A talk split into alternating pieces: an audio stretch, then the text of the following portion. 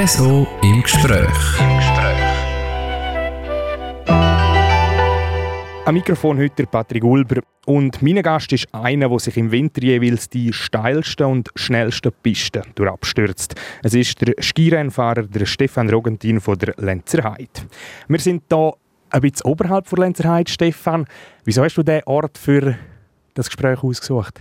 Ja, von da aus gesehen ist perfekt über die Lenzerheide und das ist mein Lebensmittelpunkt. Da bin ich aufgewachsen und da komme ich am liebsten her. Ist das auch der Ort, wo du nach einer strengen Saison Kraft tankst? Ja, auf jeden Fall. Das ist da, wo meine Familie daheim ist. Das ist da, wo meine Kollegen daheim sind und das ist, das ist der Ort zum Energie tanken für mich. Eben jetzt Energie tanken, aber jetzt schauen wir gleich mal noch ein bisschen zurück auf deine Saison. Es war dein bester Winter, gewesen, der abgelaufene Winter, den wir hinter uns haben. Du hast den Super-G als Siebter in der Gesamtwertung abgeschlossen und in der Abfahrt sind immer wieder starke Resultate von dir gekommen. Wie schätzt du deine letzte Saison ein? Ja, wenn ich so zurückschaue auf die Saison, muss ich sagen, das ist besser, viel besser hätte ich mir das nicht vorstellen können, wo das losgegangen ist. Ich bin auch stolz, habe das erreicht und jetzt auch mit dem Aufstieg in die Nationalmannschaft, das sind Ziele, die man als ganz kleiner mal hatte und jetzt hat man die erreicht und man kann nur hoffen, dass es so weitergeht. Du hast es gerade schon angesprochen, eben der Aufstieg in die Nationalmannschaft, da reden wir dann später noch ein bisschen drüber. Eben, du bist konstant gefahren, sehr konstant den Winter. Auf das Podest hat es dir gleich noch nicht gelangt. Was glaubst du, ist das so der nächste Schritt, den du anzielst in deiner Karriere? Ja, auf jeden Fall. Aber man muss ganz klar, also muss sich bewusst sein, das ist immer eine sehr enge Sache in jedem Rennen. Und das ist, wenn man eine Kurve ein bisschen besser oder ein bisschen schlechter fährt, dann ist man entweder ganz vorne oder man ist halt weiter hinten. Und das sind nur ganz kleine Sachen, die da die da fehlen und dann kann das ganz viel lange. Ein Highlight, das aber sicher auch war in dieser abgelaufenen Saison, war für die, die Olympiade, ich an. Ja, bestimmt. Das ist, ist unglaublich, die Olympischen Spiele. Um das können erleben, um nominiert werden, um die Schweiz überhaupt vertreten können an diesem Event, das ist einmalig. Was ist das auch für ein Gefühl? Ist das, eben, du stehst extrem viel im Winter an einem Weltcuprennen, jedes Jahr, jeden Winter. Olympia ist nur alle vier Jahre. Du bist jetzt das erste Mal dabei gewesen. Was ist das für ein Gefühl am Start von einer Olympiade oder von einem Weltcup? Gibt es da Unterschied? Es ist ein bisschen anders. Das Ganze drumherum ist natürlich anders. Aber ich bin jetzt nicht dorthin gegangen als, als Favorit oder als Top-Favorit, der sagt, der kämpft um eine Medaille. Für mich ich bin eher ein bisschen, ja, wie soll man sagen, ein Nobody gewesen, oder? Und dann kann man das Ganze ein bisschen lockerer angehen, wenn man jetzt in einer, in einer Situation ist von Beat Voits. Und darum ist es für mich relativ ähnlich gewesen, anstatt wenn ich sonst ins Rennen gegangen wäre. Aber es ist ganz klar, es ist ein grosses Event und das Ganze drumherum ist einfach komplett anders und das sind ganz andere Dimensionen, die da auf einem zukommen. aber du bist als Nobody an Start, wie du so schön sagst, und bist 14. geworden im Super-G. Das war die beste Rangierung der Schweizer. Gewesen. Also, ich würde nicht sagen Nobody da dazu, oder? Ja, es ist wie gesagt, die Saison ist gut gegangen, auch das ist ein gutes Resultat gewesen. Ich hätte mir dort allerdings schon ein bisschen mehr vorgestellt, auch ein bisschen mehr erhofft. Aber ja, am Schluss ist es dann der 14. Rang geworden. Gut war ja. Gefahren sind die Rennen in China, in einem Land, wo jetzt der Skisport nicht extrem populär ist und auch die Piste man eigentlich nicht kennt. Wie war das für dich, in so ein Land reisen und Skifahren dort? Ich habe das extrem spannend gefunden, etwas so hergehen, wo, wo noch nie jemand war. Es ist noch nie jemand das Rennen gefahren. Alle haben bei Null gestartet. Das ist nicht, als würde man zum Beispiel auf Kitzbühel gehen, da gibt es die Routine, die sind einfach schon 20, 30 Mal runtergefahren oder noch mehr. Und dann kommen dort alle her, sind alle bei Null und dann kann man sich so messen. Das habe ich immer etwas, etwas Spannendes gefunden, auch etwas, was speziell ist. Und darum, mir hat das sehr zugesagt. Also das Kräftemessen, wo man nicht schon die klaren Vorreiter drin hat? Genau, auch nicht ein bisschen die Routine, die, die Vorteile, die, die Erfahrung, vor allem auf der Speedseite, ist da weniger vorhanden gewesen. Jetzt abgesehen von der Rennen auch, gibt es vielleicht ein Highlight oder etwas, was dir speziell in Erinnerung geblieben ist auf dieser China-Reise? Ja, natürlich. Ja, auch das ist unter dem Zeichen von Corona gestanden. Das sind für europäische Verhältnisse sind das andere Dimensionen von, von, von Corona-Massnahmen. Also das kann man sich nicht vorstellen, wenn man nicht dort war. Aber auch das Ganze drumherum. Also wie die Pisten waren, was sie dort hergebaut haben, also das war schon sehr eindrücklich gewesen. und ja, alles von, von, vom Anreisen bis zur Abreise, Pisten, Essen, die Leute, die dort waren, das ist ja, einmalig, das ist so speziell und das gibt es glaube ich nur, nur an dem Ort, an den Olympischen Spielen und wenn man nachher vielleicht im Vierjahr an den nächsten Olympischen Spiel kann gehen, dann ist das wieder anders, also das ist etwas, was es nur einmal gibt. Mhm. Wie viele Corona-Tests hast du gemacht in der Zeit, wo du in China warst? Pro Tag einer. Und das sind? Boah, wie, ah, was bin ich gewesen? Etwa zehn Tage. Also sind das mit dem Anreisen, die, die davor noch machen mussten, sind das um die 15 Tests gewesen. Spannende Geschichte, eben, wo der Stefan Rogentin, der Skirennfahrer von Lenzerheide, uns hier heute erzählt. Er heute mein Gast im RSO in Gespräch.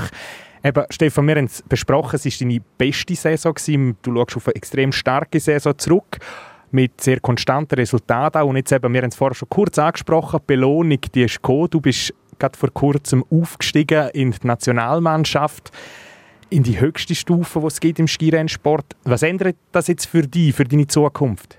Ja, jetzt so ganz direkt ändert das, ändert das nicht viel. Ich bin schon letztes Jahr ich in der höchsten Trainingsgruppe sein, mit dem Beat Feutz zusammen, mit Mauro Caviezel, Urs Gräbühl, Nils Hintermann und Carlo Janka. Und in der bin ich auch dieses Jahr. Was sich für mich einfach ändert, ist, du hast einen höheren Status, dann hast du, hast du einfach in Bezug auf, auf den Verband hast du zwei, drei Vorteile, die du sonst nicht hättest. Aber sonst skitechnisch, trainingstechnisch ändert für mich nicht viel wegen dem. Es geht weiter wie bis anhin, trotz Nationalmannschaftsstatus. Aber jetzt haben wir Anfang Mai. Ähm, die Ski sind für das Moment jetzt einmal beiseite gestellt oder in den Keller gestellt. Ja, in den Keller wahrscheinlich nicht, das ist ein bisschen weit. Die haben wir vor zwei Wochen haben wir die bisschen auf die Seite gestellt. Jetzt nehmen wir eher das Velo führen und die schweren Gewichte und dann trainieren wir, dass wir im August wieder auf die Ski können. Du hast eben gerade angesprochen, das Velo führen.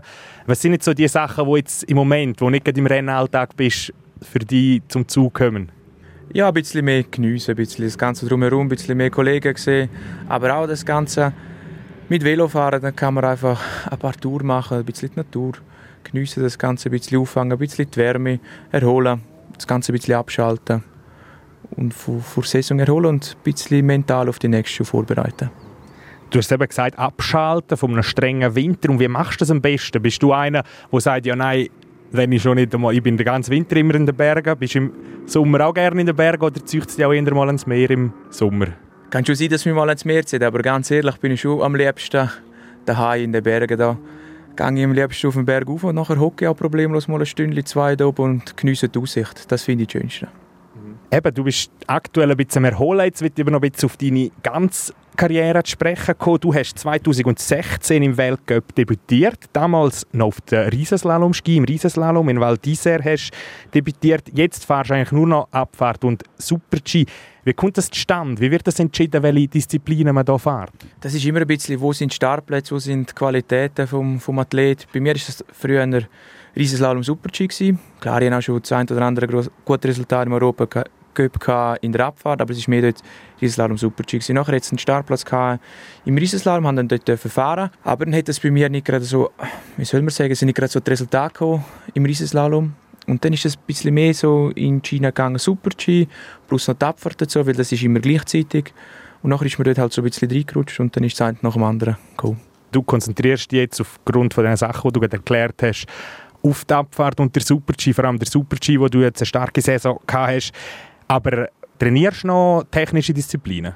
Ja, auf jeden Fall. Wir trainieren immer wieder ein bisschen Riesenslalom trainieren. Klar, der Fokus liegt auf der Abfahrt und Super-G. Aber das andere darf man auch nicht vernachlässigen. Also man kann nicht einfach gar nichts mehr machen in diesem Bereich, weil das ist eine, ist eine Basisdisziplin, wo man immer wieder ein bisschen fahren muss. Das nützt einem auch für die Abfahrt und den Super-G und das nehmen wir immer ein bisschen mit. Aber eben, du fährst Rennen eigentlich jetzt in der abgelaufenen Saison, bist Rennen nur auf den Speed-Ski gefahren.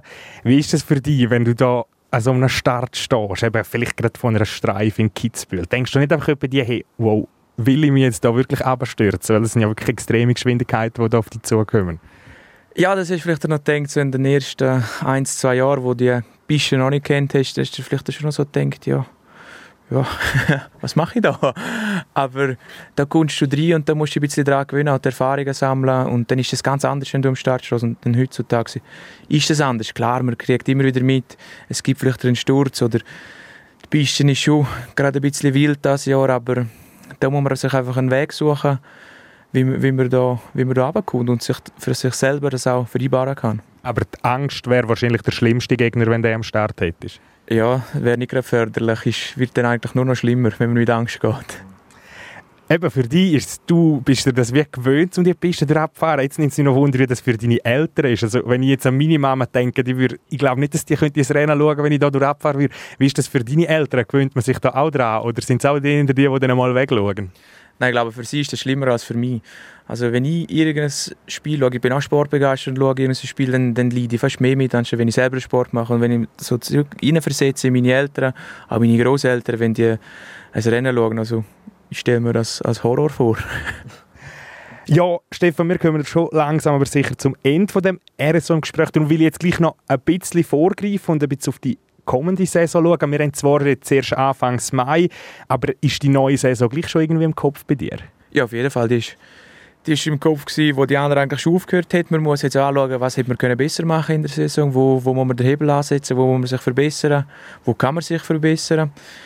Und dann muss man diese Punkte besprechen, auch mit den Trainern, mit den verantwortlichen Personen, schauen, was, was kann man machen, wie wollen wir das machen und dann kommen wir auch den nächsten Schritt.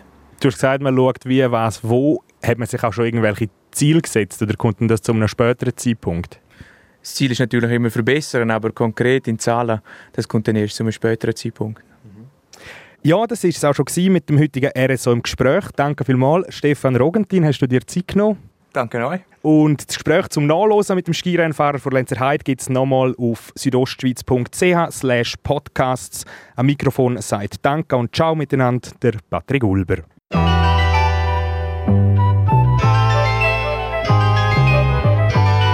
RSO im Gespräch.